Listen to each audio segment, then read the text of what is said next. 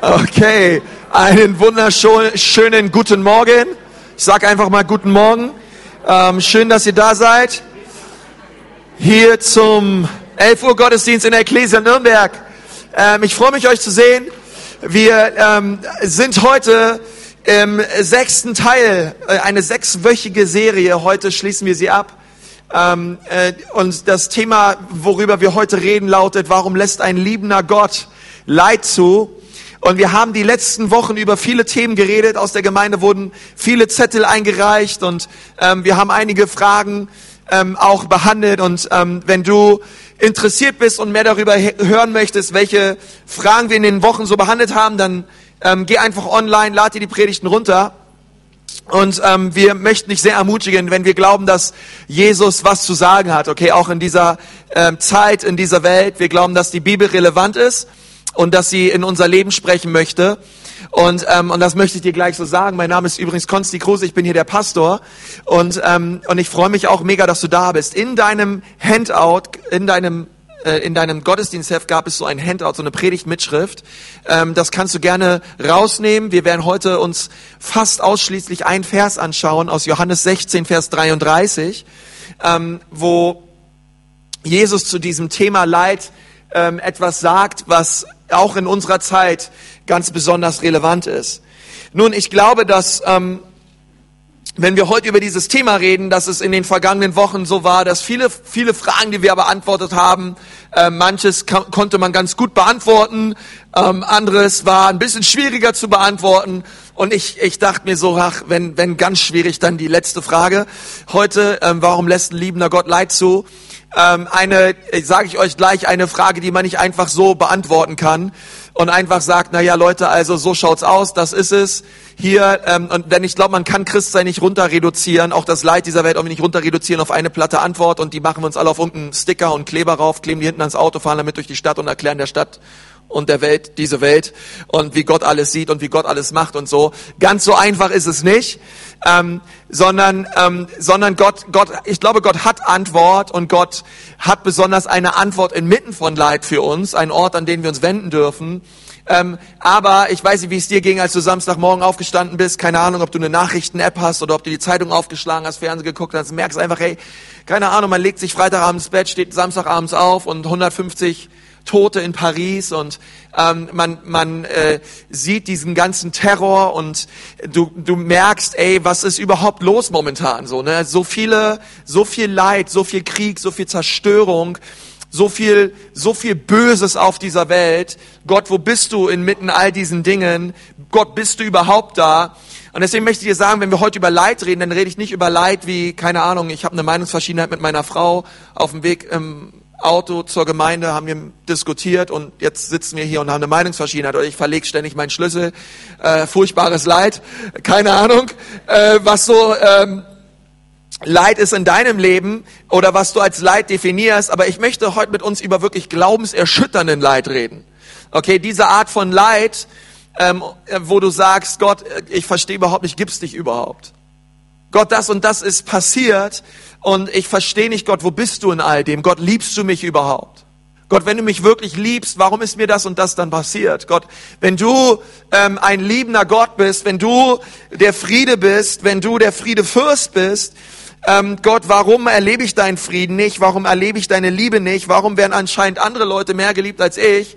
Denn denen geht's anscheinend gut, aber ich mache momentan diese Dinge durch.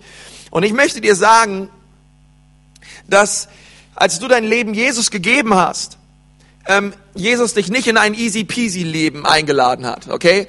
Ähm, es gibt auch nicht ein, ein, ein kleines extra Sonderheft, was wir als Gemeinde am Ausgang denen geben, die sich heute vielleicht bekehren oder die sich bekehrt haben, ein Diagramm, welches ihnen nun die ganze Welt erklärt. Okay, und sagen, okay, wenn du das erlebst, das ist die Antwort. Wenn das passiert, tu das, tu das, tu das, okay? Dieses Ding gibt es nicht. Im Gegenteil, was wir erleben, ist, wir, wir Leute bekehren sich, wir taufen sie. Ich hatte letztens einen, der hat sich taufen lassen.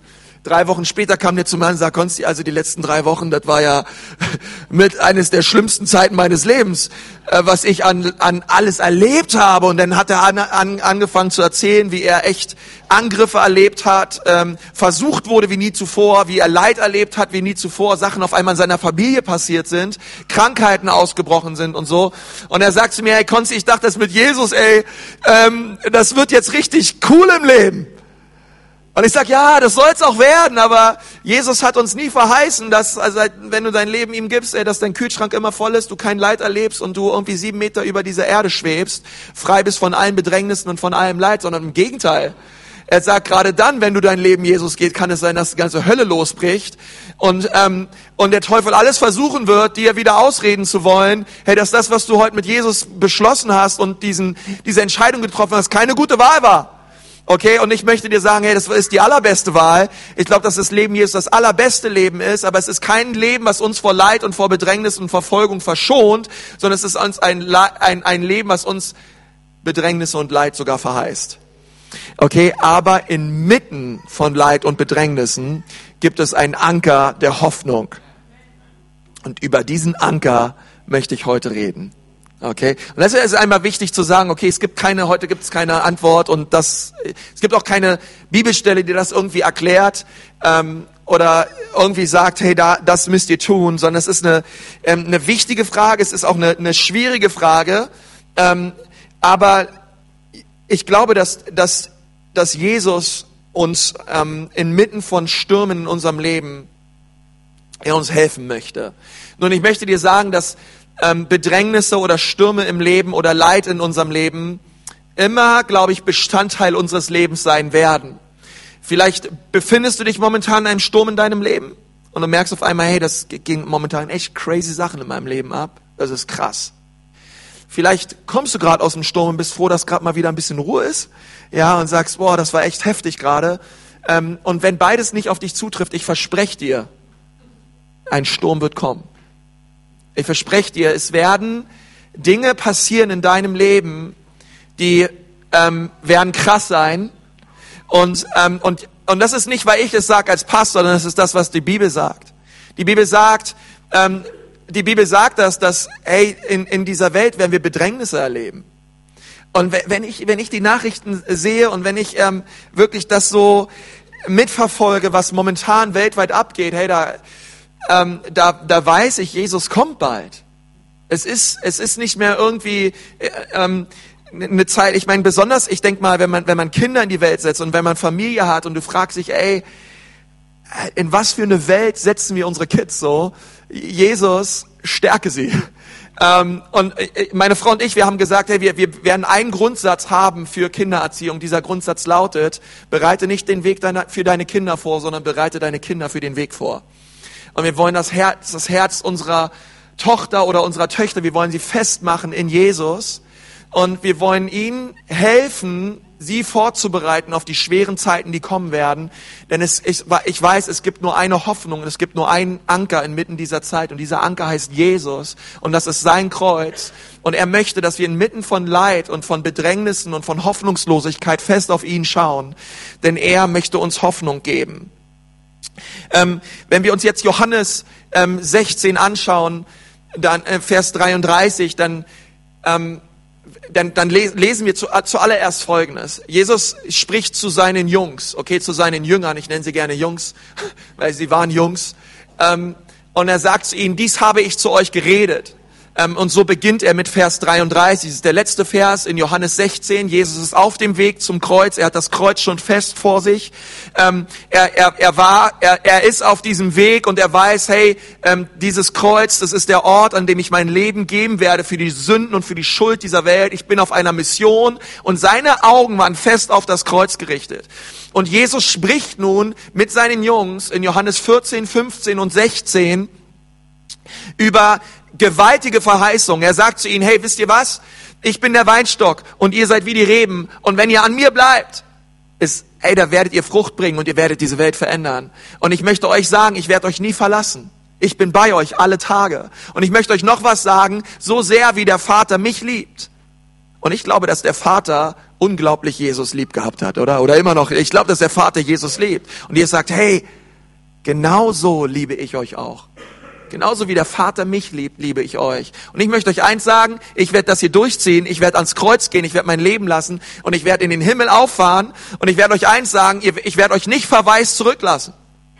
Ihr müsst hier nicht euch alleine durchs Leben boxen, sondern ich werde meinen Geist ausgießen über euch und es wird ein himmlischer Beistand sein. Es wird ein, es wird der Geist Jesu sein, der in euch sein wird. Er wird nicht nur mit euch sein, sondern er wird in euch sein und ihr werdet viel Frucht bringen. Und das sind alles so ah, Johannes 14, 15 und 16. Nimm dir einfach mal ein paar Wochen Zeit und lern diese drei Kapitel mal auswendig. Es lohnt sich, diese Kapitel auswendig zu lernen, denn sie haben äh, eine gewaltige Power was Jesus da vom Stapel lässt. Ich möchte es mal so sagen. Aber dann sagt er in Vers, äh, in Vers 33 am Ende seiner Rede etwas sehr Wichtiges. Er sagt, hey, dies alles habe ich zu euch geredet, also all das in den letzten Kapiteln, damit ihr in mir Frieden habt. Sagt mal alle, in mir. Das ist wichtig. Er sagt, das alles habe ich euch jetzt erzählt, damit ihr in mir Frieden habt. Ähm, es gibt echten Frieden. Wo ist der echte Friede zu finden? In Jesus gibt es Frieden. Okay? Nicht in Gefühlen, in Emotionen, in der Gegenwart deines Pastors, in einer Kirche, in einer Gemeinde, in irgendeinem anderen Dienst oder wo auch immer man sein kann, sondern in Christus gibt es echten Frieden. Okay, das ist, was Jesus erstmal zu ihnen sagt. Er sagt, ja, das alles habe ich zu euch geredet, damit ihr in mir Frieden habt. Okay, also Jesus möchte, dass wir in ihm sind. Und das drückt ganz stark sein Herz nach Beziehung aus. Okay, ähm, es drückt das Herz aus, was, was Christsein bedeutet. Christsein bedeutet eine tägliche, lebendige Beziehung mit Jesus Christus. Und das ist das, was Jesus möchte. Er möchte jeden Tag mit dir leben. Und er sagt, hey, in mir, und das ist äh, possessiv. Okay, das bedeutet, ich gehöre dir und du gehörst mir. In mir. Hey, ich, ich, ich, ich, ich möchte mit dir zusammen sein. Ich möchte dich lieben. Ich möchte ähm, mit dir Gemeinschaft verbringen. Und er sagt, in mir gibt es einen Frieden, der allen anderen Frieden übersteigt, den es auf dieser Welt gibt. Also stellen wir eine wichtige Frage. Und diese Frage, glaube ich, die uns heute Morgen bewegt, das ist eine, eine, eine, eine glaube ich, eine wichtige Frage. Ähm, aber er, er, er sagt, hey, in dieser Welt habt ihr Bedrängnis. Und wisst ihr, dieses, dieses Wort, dieses in der Welt ist, damit ist nicht die zukünftige Welt gemeint, sondern die gegenwärtige Welt. Er sagt, man könnte auch sagen, auf dieser Erde. Hier, auf dieser Erde, auf dieser Erde, übrigens, Jungs, Klammer auf, die zerstört wurde durch die Sünde die in einem chaotischen Zustand ist, weil der Mensch sich gegen den Willen Gottes entschieden hat. Ähm, und der Teufel Sünde und Krankheit auf diese Welt abschoss, ähm, die durchdrungen ist von Sündhaftigkeit und Bösem. In dieser Welt werdet ihr bedrängt werden. Okay? Ihr werdet bedrängt werden. Das kannst du dir in deiner Bibel mal unterstreichen. Ähm, ihr, ihr, ihr, ihr, er sagt es sogar in, Präse, in Präsenzform, habt ihr Bedrängnis. Ähm, und und nochmal, dieses griechische Wort dort ist Slipsis, so, keine Ahnung. Und, ähm, und dieses Wort ist ein, ist, wie gesagt, es ist nicht irgendwie, keine Ahnung, ich habe Stress mit meiner Schwiegermutter hin und wieder, oder obwohl das kann auch Leid sein, aber ähm, das kann richtig Leid sein. Ähm, hat irgendwer dazu ein Amen? Braucht ihr nicht sagen, ich mache ich mach nur Spaß. Braucht sich hier keiner zu outen. Meine Schwiegermutter ist eine ganz tolle, das wollte ich an, wollte ich an der Stelle nochmal sagen für die MP3. Nein, sie ist echt toll. Ähm, äh, Jesus, Jesus redet hier von richtig Leid. Ähm, er redet hier von, von, von, von, von glaubenserschütternden Bedrängnissen. Ähm, und äh, Dinge, wo man sagt, keine Ahnung, man, man befindet sich in einem richtig finsteren Tal. Okay, in einem, in einem, in einem, in einem dunklen Tunnel wo es nicht einfach nur reicht, sagt, ey, jeder Tunnel hat am Ende, des, am Ende des Ausgangs gibt es ein kleines Licht, warte nur ab, das Licht wird, ich sehe kein Licht. Es geht mir richtig mies, richtig schlecht und ich erlebe furchtbare Sachen. Und diese Art von Bedrängnis, die meint er, ähm, solche Bedrängnissen, die etwas in dir auslösen, wo du sagst, ich weiß gar nicht, ob ich noch länger glauben kann, und du ähm, befindest dich dort drin. Ich habe mal einen Mann kennengelernt, der war so, ähm, er war so sauer irgendwie. Sein sein sein Vater ist gestorben und ist in in, in den Wald gegangen und hat echt seiner seiner seinem Herzen so Luft gelassen vor Gott. Gott, ich verstehe es nicht, warum du meinen Vater zu dir geholt hast. Ähm, und, und, und, und diese ganze Gott, Gott, ich, ich kann es nicht nachvollziehen. Es war so ein toller Mann und wir als Familie, wir, wir, hey, wir, wir brauchen ihn und so weiter und so fort. Und äh, so, wisst ihr, so Mount Everest Bedrängnisse. So richtig krasse Sachen, ähm, die uns fertig machen. Und Jesus sagt, auf dieser Erde werdet ihr solche Dinge erleben. Ähm, aber die Zeit wird kommen und deswegen ist es eine gute Nachricht, wo wir wissen dürfen, wo es echten Frieden gibt.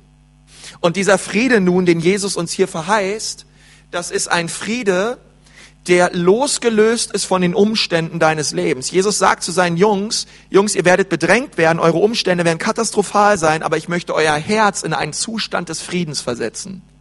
Und dieser Friede ist unabhängig erstmal von deiner Bedrängnis und von deinem Leid. Es ist ein, ein innerlicher Zustand deiner Seele, wo du trotzdem durchatmen darfst und wissen darfst, Jesus ist hier.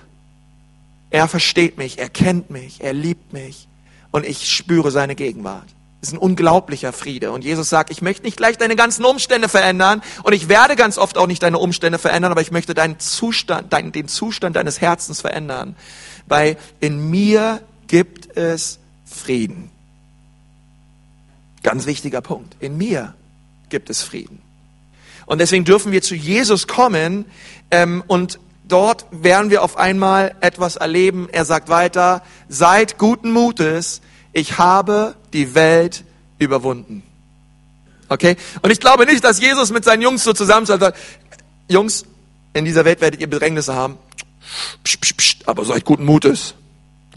Ich habe die Welt überwunden.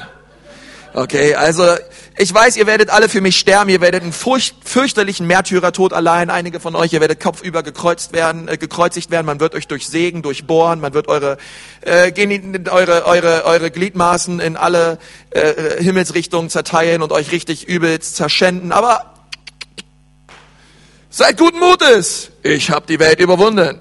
Okay, wie, manchmal wie wir so Verse lesen. Ähm, ich glaube nicht, dass es Jesus okay so meint, so nach dem Motto, Hetschi Tetsche guten Mutes, sondern ich glaube, dass er ähm, zwei Realitäten hier ähm, bringt zu seinen Jüngern. Und er sagt, die eine Realität ist, ähm, ihr werdet bedrängt werden, aber die andere Realität ist, ich habe überwunden. Und an diesem Zeitpunkt ist Jesus noch nicht gestorben, er ist noch nicht hinabgestiegen ins Totenreich, er ist noch nicht auferstanden von den Toten, er ist noch nicht, er hat noch alles nichts getan, aber er, er sagt es jetzt schon prophetisch voraus und er sagt, wisst ihr was, ich habe überwunden und ihr werdet Bedrängnisse haben und beide Dinge sind Realitäten, die zusammenkommen müssen. Okay, das eine ist, dass wir, dass hier vielleicht einige Leute sitzen und die sagen, ähm, weil ich kann verschiedene Theologien glauben. Ich kann das eine glauben und sagen, ähm, okay, in dieser Welt werde ich Bedrängnisse haben und für manche von euch hört dort dieser Vers auf.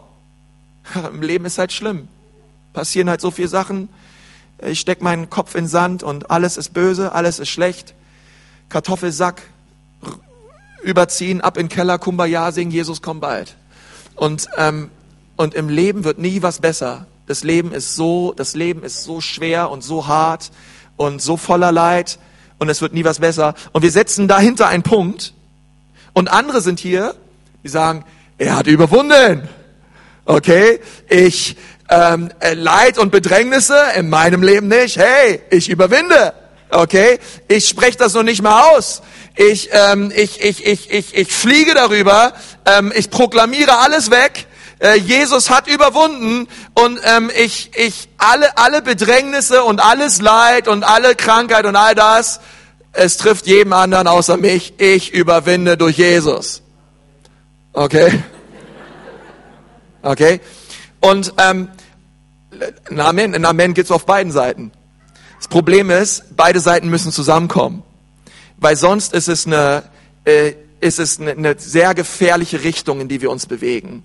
Ähm, wenn wir einfach Bedrängnisse und Leid ausblenden und so tun, als hätte es mit uns nichts zu tun, ähm, werden wir ähm, während wir Schiffbruch erleiden und, ähm, und, und, das, und wenn wir nur und auf der anderen Seite nur pessimistisch sind und glauben, ach, ich muss im Leben alles selber tragen und meine Lasten nehme ich auf mir und mein Leid, das ist mein Kreuz und, und wir laufen bedrückt durchs Leben, ist es genauso falsch.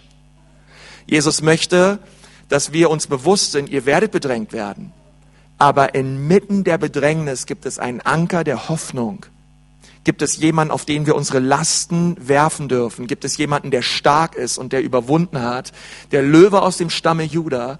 Er ist mit uns und er ist für uns. Er liebt uns und er möchte inmitten von Leid, dass wir unsere Augen aufheben zu ihm, ihn sehen und unser Herz ganz neue Zuversicht gewinnt in ihm. Beides muss zusammenkommen. Und das ist das, was Jesus hier seinen Jüngern sagt.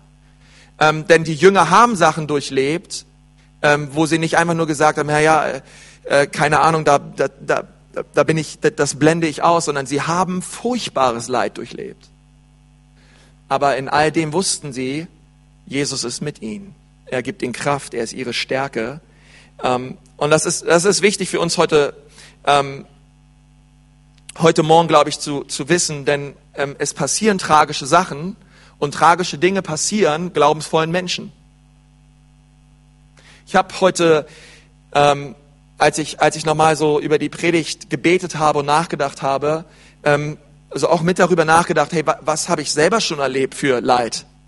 Und was habe ich auch selber ähm, miterlebt von Freunden? Ich habe die Woche am Freitag, ich, ähm, ich lese einen, einen Post von CNN auf Facebook ähm, und ich habe in, ich hab in Amerika einen Pastor kennengelernt. Er hat vor vier Jahren mit seiner Frau zusammen in Indiana eine eine Gemeinde gegründet, die hieß Resonate Church. Ähm, eine Hammergemeinde. Sie haben, ähm, sie gehen richtig voran und haben oh, schon unzählige Menschen zu Jesus geführt. Und, ähm, und der Pastor, der ist Dave. Ich habe ihn kennengelernt in Alabama. Und ähm, Pastor Dave war am Freitag äh, Vormittag im, im Fitnessstudio, kommt nach Hause und sieht, wie seine äh, Frau, seine, seine schwangere Frau blutüberströmt im Flur liegt, in seinem Haus. Er macht die Tür auf, alles, was er sieht. Er ruft sofort die Feuerwehr und äh, in seinen Armen äh, stirbt seine Frau mit mehreren Schusswunden im Körper. Und ähm, wie sich später rausstellt, jemand hat, die, hat das Haus überfallen, hat die Frau erschossen. Und, ähm, und ich meine, jetzt ist der Pastor Dave da, noch mit einem anderen kleinen Sohn und seine schwangere Frau tot. Und alles ändert sich. Und heute auf morgen, das ganze Leben ändert sich. All, alles ändert sich. Auf einmal ist alles anders. Und, und wisst ihr, und das ist immer wichtig so, Bedrängnisse werden passieren, Leid kommt. So, ne? Und, ähm, und, das, und, das, und es gibt Dinge, die kann man nicht einfach ausblenden, sondern Dinge kommen und sie werden kommen. Aber die Frage ist doch, inmitten dieses Leids, auf wen schauen wir? Schauen wir aufs Leid? Schauen wir auf die Umstände? Oder schenkt uns Gott so viel Gnade, dass wir wirklich unsere Augen erheben und aufs Kreuz schauen und ganz neu realisieren und erfahren, wow, Jesus, dir ist mein Leid nicht egal, sondern du weißt, was ich gerade durchmache, denn all das, was ich gerade durchmache, hast du auch durchgemacht am Kreuz und ich weiß, du bist hier und ich brauche nicht mehr Ratschläge, ich brauche nicht mehr, ähm, mehr Umarmungen und mehr Drücker und mehr Beileidsbekundungen, obwohl das alles nett ist. Was ich jetzt brauche, ist mehr von Jesus. Und, und ich glaube, dass wir an diesen Punkt kommen werden in unserem Leben. Jeder, ein, ich, ich glaube fast jeder in diesem Raum. Wir alle werden das mal erleben. Wir werden Bedrängnis erleben, wir werden Leid erleben. Aber die Frage ist, an wen wenden wir uns, wenn Leid passiert? Denn ich bekomme diese E-Mails, die fangen meistens so an. Hey Konsti, ähm, ich hoffe, du hast einen guten Tag. Ähm, leider kommt jetzt eine schlechte Nachricht, Doppelpunkt. Und dann kommen die Dinge. Ähm, ich, ich weiß noch, ist noch gar nicht so lange her, äh, eine geschrieben, hey, äh, ähm, mein, mein, im, im Badeurlaub, mein, mein Sohn ist ertrunken kannst du die Beerdigung halten? Und ich stand da, Beerdigung, na klar, hey, du bist bei uns in der Church, na klar, mach die Beerdigung. Und dann stehst du da vor deinem Laptop, willst eine Predigt vorbereiten. Was sagst du auf einer Beerdigung von einem 15-Jährigen, ähm, der in einem See ertrunken ist? So, und ähm, was sagst du denen? Was sagst du den Eltern und, und, was, und was tust du in so einem Moment? Und ich glaube, dass es, ähm, deswegen sage ich, ich glaube, dass es keine einfache Antwort gibt. Ähm, ich glaube auch, dass ähm, wenn, wenn Leute sagen, hey, warum, warum hat Jesus diese, diese Terroristen in Paris nicht aufgehalten? Ich meine, es wäre doch ein leichtes für Gott, irgendwie seinen Finger vor diese Maschinengewehre zu halten und die ähm, Kugeln hätten keinen getroffen oder warum, warum hält Gott das Böse und diesen Terrorismus in dieser Welt nicht auf? Nun, ich möchte dir nur, nur kurz sagen, weißt du, dass Gott uns Menschen erschaffen hat mit einem freien Willen? Und wir haben diesen freien Willen dafür eingesetzt, auch uns gegen ihn zu entscheiden. Und in, in, in, in dieser Entscheidung kam, durch diese Entscheidung kam Leid auf diese Welt. Ein Leid, ein, ein Maß von Leid und von Sünde, den es vorher nie gab. Aber der Mensch hat sich dazu entschieden. Und übrigens ist es interessant, dass Adam Adam hieß, oder? Und nicht Kevin oder Justin. Denn Adam heißt übersetzt Mensch. Und, und es bedeutet, jeder Mensch hätte diese Entscheidung getroffen. Jeder von uns hätte sich gegen Gott entschieden. Und so hat der Mensch sich gegen Gott entschieden und das Resultat war, dass Krieg, Zerstörung, Hass, Ehebruch, Lüge, Diebstahl, ähm, jede Art von Verunreinigung auf diese Welt kam. Und, und, und Jesus die Menschen diese freie Entscheidung gegeben hat. Denn ehrlich gesagt, ähm, das, ich glaube wirklich, die, die, der höchste moralische Wert, den es gibt, ist die Liebe. Und Liebe impliziert ist, dass es einen freien Willen geben muss, denn ohne einen freien Willen können wir nicht lieben. Ich meine, ist ja das Schlimmste, was es gibt, sind Zwangshochzeiten, oder? Ähm, äh, den musst du jetzt heiraten. Ich will aber nicht. Nein, du musst ihn heiraten. Wir leben in Saudi-Arabien, also heirate ihn. Und, ähm, und, und Zwangshochzeiten und, und Liebe wird erzwungen und, und Gott hat sich entschieden in seiner Souveränität und seiner Kraft, ich werde niemals Liebe erzwingen vom Menschen sondern ich möchte, dass der Mensch, dass der Mensch mich aus freien Stücken heraus liebt, von ganzem Herzen, aus, aus ganzer Kraft und mit seiner ganzen Seele. Aber im Zuge dieses freien Willens tut der Mensch auch ganz böse Dinge. Okay? Und deswegen, wenn es, wenn es so, wenn, wenn, wenn, wenn Leute die Frage stellen und sagen, warum hält Gott diesen, diesen Mann, der dort auf Menschen schießt, nicht einfach auf, dann ist es nicht einfach nur, dass du Gott darum bittest, einen Mann aufzuhalten, der andere erschießt, sondern du fragst Gott darum, dass er den Willen des Menschen bricht und dass er ihn außer Kraft setzt. Und dieser Mensch das eben nicht tut, was er gerade tut und Gott sagt, das werde ich nicht tun. Denn ich habe dem Menschen eine Entscheidung gegeben. Ich habe ihnen ein Herz gegeben. Ich habe nicht Marionetten erschaffen. Ich habe auch nicht Roboter erschaffen, die mich irgendwie lieben müssen, weil ich es jetzt normal befehle, sondern ich möchte Menschen, die aus freien Stücken ihre Hände zu mir heben und sagen, Gott, ich liebe dich. Und du sollst meine Burg sein und du sollst meine Festung sein. Und deswegen gibt es ganz, ganz, ganz, ganz viel Böses und ganz, ganz, ganz, ganz viel Leid auf dieser Welt, was Gott zulässt, weil er dem Menschen einen freien Willen gegeben hat. Und deswegen haben manche Gebete, die wir beten, eigentlich eine, wir bitten Gott um so viel mehr. Okay? Als, als das, wo er sagt, nein, das werde ich nicht tun. Ähm, denn genau mit diesem freien Willen, worum du mich bittest, dass ich ihn breche in diesem Leben, genau mit diesem freien Willen soll er mich anbeten und soll er mich lieben. Ich werde ihm diesen Willen nicht nehmen. Und das ist wichtig für uns zu verstehen, denn ich glaube, dass Wann immer wir an diesen Punkt kommen, wo wir Leid erleben und Bedrängnisse auf uns zukommen, Gott möchte, dass wir realisieren, dass es in ihm Frieden gibt. Und da möchte ich uns ähm, heute, heute Morgen einfach, ich möchte uns noch vier Punkte mit auf den Weg gehen. Es wird, werden kurze Punkte sein, aber es, es werden Punkte sein, die dir helfen sollen, inmitten von Leid auf Jesus zu schauen. Denn wir wollen und, und das bete ich so, wir wollen in, in, in, in dieser Bedrängnis auf ihn schauen. In Hebräer 6, Vers 19 lesen wir, diese Hoffnung ist für uns ein sicherer und fester Anker. Welche Hoffnung ist es? Der hineinreicht in den himmlischen Tempel bis ins Allerheiligste hinter den Vorhang. Dorthin ist uns Jesus vorausgegangen. Er ist unser Hohepriester für alle Zeiten, wie es Melchisedek war. Nun, was der Hebräerbriefschreiber sagt, ist, dass dort, wo die Priester in das Allerheiligste, in die Gegenwart Gottes nur einmal im Jahr kommen mussten, durften, um für das Volk Fürbitte zu tun, in diesen, in diesen, in diesen Tempel, in dieses Allerheiligste, in diesen geistlichen Tempel, sagt er nun, ist Jesus gegangen und er hat dort ein Opfer gebracht, was ein für alle Mal ausreicht. Und dieses Opfer soll uns eine feste, ein fester Anker sein und eine Hoffnung sein. Und ich möchte dir sagen, das ist das Kreuz an dem Kreuz opferte der Sohn Gottes sein Leben für dich und mich. Und, und der Hebräerbriefschreiber sagt, dieses Kreuz soll euch nun ein, ein Anker sein, okay? Inmitten von stürmischen Zeiten, wo sich euer Lebensboot in, in, in Wellen bewegt, die unbeschreiblich hoch sind und, und tragisch sind und du befindest dich in Schiffsbruch, gibt es einen Anker, den wir runterlassen dürfen. Und dieser Anker ist das Kreuz von Jesus. Und ich möchte mit uns darüber vier Punkte euch nennen, inwiefern das Kreuz Hoffnung auslöst in unserem Leben. Mit, mit diesem Gebet, dass wenn immer du Leid erlebst und Bedrängnis erlebst in deinem Leben und vielleicht denkst du, naja, Konsti, momentan ist alles cool, alles easy. Ich verspreche dir, Bedrängnisse werden kommen. Johannes 16, Vers 33 sagt es so. Deswegen schreib dir diese Punkte gut auf. Vielleicht wirst du sie eines Tages mal brauchen. Der erste Punkt lautet, am Kreuz sehe ich, dass Gott mich liebt. Das allererste, glaube ich, was wir ähm, brauchen und was wir wissen müssen in Bedrängnissen und wenn wir Leid erleben in unserem Leben, ist es, dass Gott uns liebt. Denn das, ich weiß nicht, wie es dir geht, aber das ist das, was, was man sich manchmal selber fragt. Hey, liebt Gott mich überhaupt?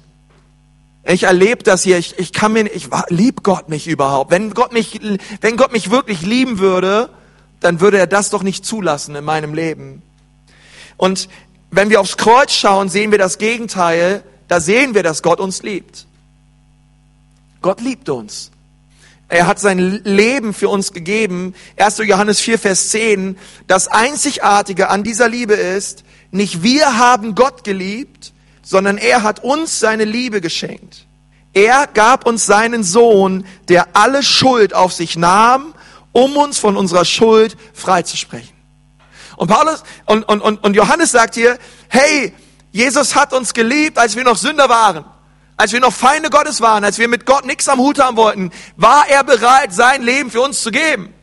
Ich meine, wir würden schon unser Leben wahrscheinlich nicht für unsere Freunde geben. Jesus gab sein Leben für seine Feinde. Und er, und er hat es uns vorgemacht und hat gesagt, hey, dadurch, das seht ihr überhaupt, was, was Liebe bedeutet. Und ich will dir inmitten deines Sturms sagen, Gott liebt dich. Okay, und das soll keine einfache Antwort sein und, und, und, und sie macht vielleicht auch in deiner Situation keinen Sinn, aber es soll dir eine Hoffnung sein, dass du inmitten von Leid verstehst, es gibt einen Gott, der dich bedingungslos liebt. Punkt.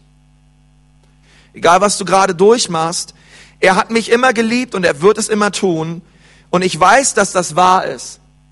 Obwohl meine Umstände mir etwas anderes sagen, ich weiß, dass es wahr ist aufgrund einer Tatsache. Er gab sein Leben für mich am Kreuz von Golgatha. Wisst ihr, es ist eine große, eine große Wahrheit im Neuen Testament. Ganz, ganz selten lesen wir im Neuen Testament, dass Jesus uns liebt. Ich weiß gar nicht, ob es überhaupt irgendwo steht, dass Jesus uns liebt.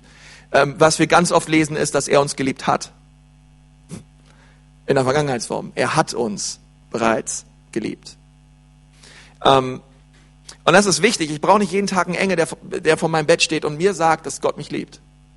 Ich weiß es, dass er mich liebt. Ich schaue aufs Kreuz. Und am Kreuz sehe ich, Jesus liebt mich nicht nur, er hat mich auch geliebt. Und er war bereit, sein Leben für mich zu geben. Und ich, und ich bete so, dass inmitten von Leid Gott dir die Gnade schenkt, dass du deine Augen aufs Kreuz richtest und erkennst, wow Gott, ich, ich fühle mich vielleicht gerade nicht geliebt und ich verstehe vieles nicht, aber ich möchte es glauben und annehmen. Ich glaube, dass du mich liebst. Das Zweite ist, am Kreuz sehe ich, dass Gott zu jeder Zeit die Kontrolle behält. Ähm, wisst ihr, wenn wir uns die Kreuzigungsgeschichte anschauen und wir, und wir sehen, was Gott dort getan hat, dann könnte man ähm, echt meinen, ey, das ist echt ein, ein souveränes Zusammenspiel zwischen dem freien Willen des Menschen und Gottes Souveränität. Weil immer wieder lesen wir, dass ähm, ich, äh, es fängt schon bei dieser Predigt an von, von Petrus, ähm, wo er zu Pfingsten zu, den, zu diesen Menschen sagte, hey, dieser Christus, den ihr gekreuzigt und durchbohrt habt, der hat sein Leben für euch gegeben, aber ihr habt ihn durchbohrt. Und dieses Wort, das berührte ihre Herzen und sie, und sie realisierten, ja klar, es war unsere Schuld, es war unser Vergehen. Und Pilatus, er wollte Jesus eigentlich nicht kreuzigen und hat gesagt, hey, es gibt doch dieses Fest der Juden. Und an diesem Fest dort ähm, dürfen sich, darf sich das Volk doch jemanden aussuchen, den sie freilassen wollen. Vielleicht nehmen sie Jesus. Also, ähm, weil ich will, dass sie Jesus nehmen, suche ich mir mal den allerwiderwärtigsten und dreckigsten und terroristischsten Verbrecher aus, den ich bei mir im Gefängnis sitzen habe. Und das war Barabbas. Und Barabbas kam raus, wisst ihr, so ein richtig krasser Typ. Kommentatoren sagen, er hat, eine, er hat äh, terroristische Gruppen geleitet. In Judäa, in Galiläa haben sie Anschläge verübt und so weiter. Ähm, und viele, viele Menschen getötet.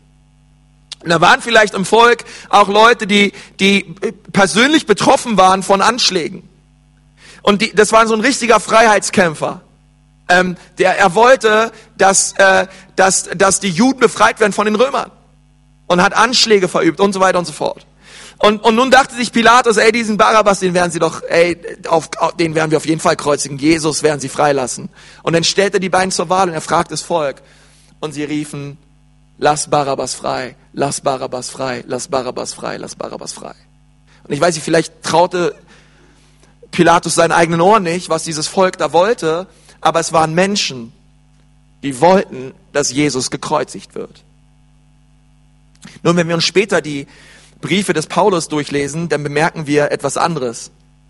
Ähm, dass es zwar Menschen waren, die wollten, dass Jesus gekreuzigt wird, aber kein Mensch hat Jesus umgebracht oder gekreuzigt, obwohl römische Soldaten ihn nahmen, ihn geschlagen haben, ihn gepeinigt haben, ihn ihn eine Dornkrone aufgesetzt haben, seine Hände durchbohrt haben, ihn ein Schwert in die Seite rammten und ihn dort am Kreuz verbluten ließen. Ähm, es waren alles Menschen, aber wenn wir Gottes Sicht sehen, dann merken wir, dass es nicht Menschen waren, die Jesus umgebracht haben, sondern er gab sein Leben für uns. Es war Jesus. Es war der Sohn Gottes selbst, der sein Leben für uns gab. Es war alles, alles Teil eines großen göttlichen Plans, den Gott vorhatte mit dieser Menschheit, um uns zu befreien. Ja, es waren Menschen, die ihn ans Kreuz schlugen, aber es war auch Gottes Plan. Er hatte in allem und zu jeder Zeit die Kontrolle über alles, was passierte. Und das finde ich krass, dass das Kreuz mir sagt, dass wenn ich unglaubliches Leid erlebe, ich trotzdem singen darf. Er hält die ganze Welt in seiner Hand. Er hält mein Leben in seiner Hand. Gott, ich verstehe nicht, was momentan passiert, aber das Kreuz sagt mir, Gott, du hast irgendwie noch die Kontrolle. Und ich vertraue dir mein Leben an. Ich vertraue dir mein Herz an.